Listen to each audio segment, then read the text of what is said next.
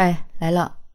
哎呀，这两天就感觉情绪这个起伏还挺大的啊，可能是女人每个月的那几天又要到了吧。说真的，我还真的不记得时间，因为我每个月都不太准时，基本上会提前吧。据说这样的女人老得快，不知道。反正每次啊都是事后啊才会反应过来，情绪波动比较大，但当时的时候就不太知道。说起来，其实女人也挺不容易的啊。这个姨妈呢，是跟你最亲近的闺蜜朋友吧？因为你的情绪变化直接导致她的状态，还有一些压力的影响啊，身体状况的影响啊，她这个波动性还都比较大。真的，我身边有很多朋友啊，都会有这种情况。前两天还有个朋友跟我说，最近几个月都没有姨妈来串门了。还有的朋友就经常会讲啊，因身体的一些问题导致这个姨妈的状况也不太健康的一些状态，等等吧，就很多这样的问题。就这两天我还看到了一个和这个相关的新闻，呃，就一个女士啊，她在坐高铁的时候就例假提前了。他自己说啊，就是不知道什么原因就提前了五天嘛，所以就没有准备，就导致在高铁上非常尴尬。更尴尬的是呢，在高铁上买不到卫生巾，呃，没办法的情况下呢，就只能找乘务人员帮忙。所幸呢，是在乘务人员的帮助之下，嗯，就解决了这个问题。但其实这个问题引发了我们一些思考，就是说高铁上为什么不卖呢？可能所有的女性都是一个想法吧，呃，这个话题一出之后呢，就引发了网友们的热议啊，相关话题呢也登上了热搜榜的第一名。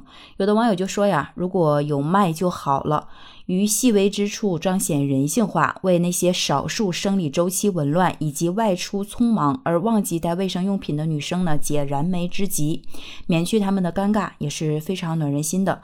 还有的网友呢，就是分享了一些自己的经历，说上次呢自己也遇到过这样的事情，呃，也表示比较尴尬，还好吧，旁边的陌生女孩比较好，帮他解决了这个问题。当然呢，也有的网友说啊，说毕竟高铁是属于交通工具，主要用途呢不是贩卖商品，不可能样样齐全。如果想避免这种尴尬的话，大家出门在外可以自己备几片。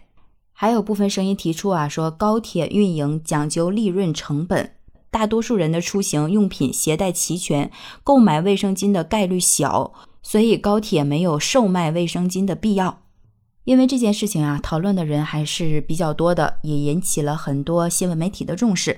其中呢，有吉木新闻的记者啊，就了解到说，以往呢，呃，火车上还有高铁上也都出现过这种情况哈。很多网友呢也发文表示啊，说真心希望高铁上能够售卖卫生巾。同时，有铁路幺二三零六的客服告诉记者说，列车上呢确实没有售卖卫生巾，有需要的乘客呢可以求助列车上的工作人员。如果私人有带卫生巾，他们一定会提供帮助。如果工作人员没有，他们也会帮忙咨询车上的其他女性乘客，看看是否有人带卫生巾。那对于是否考虑售卖卫生巾这个事儿呢？铁路幺二三零六表示说，他们已经收到并登记了高铁售卖卫生巾的相关意见，后续将转给相关部门决定是否采纳。到这里呢，事情似乎回答等于没回答啊，也没有一个具体的结果。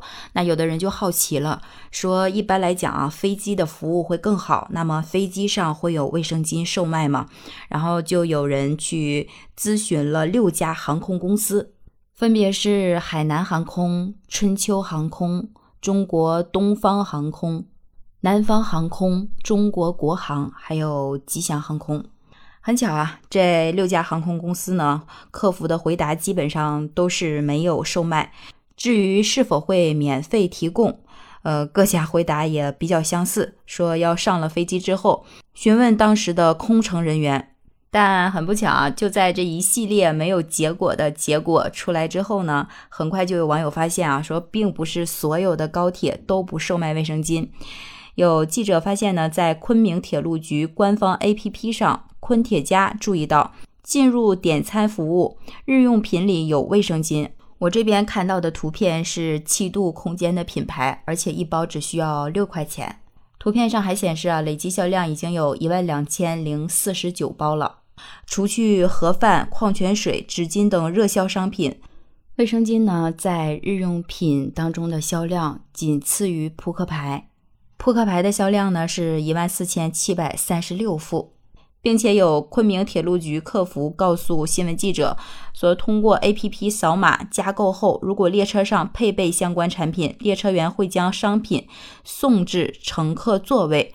这个时候问题就出来了，说为什么有的列车可以售卖卫生巾呢？呃，这个铁路的客服又说了，说全国共有十八个铁路局，餐车商品的采购标准是不尽相同的，除开部分餐车服务被外包的情况。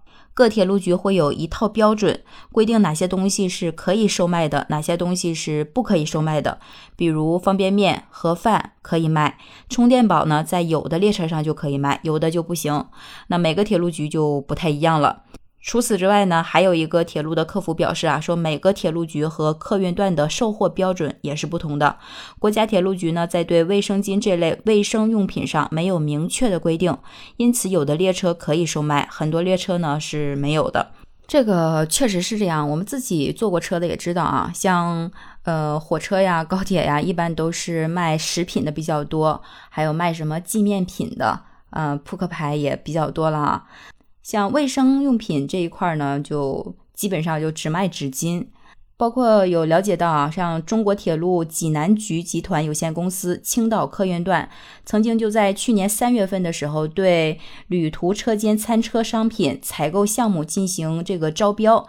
在招标公告当中，这个物资需求明细表上就有六十八种商品，除去湿巾组合、航空杯还有餐巾纸之外，其他的六十五种都是食品和饮品。个人认为啊，从昆铁这个卫生巾的销量上来看，一万两千多件的销量仅次于扑克牌，这个应该也不算是个性化需求了吧？这个销量还是比较高的，需求量也是比较大的。所以有的朋友就认为啊，说生理期呢是每个女性都会经历的，但是在生理期期间呢，卫生巾并不是可有可无的东西。许多女性呢都会有生理期不准的情况，呃，那提前或者滞后呢都属于正常现象。如果遇到生理期突然造访的情况下，那绝对不是说忍一忍就能解决的。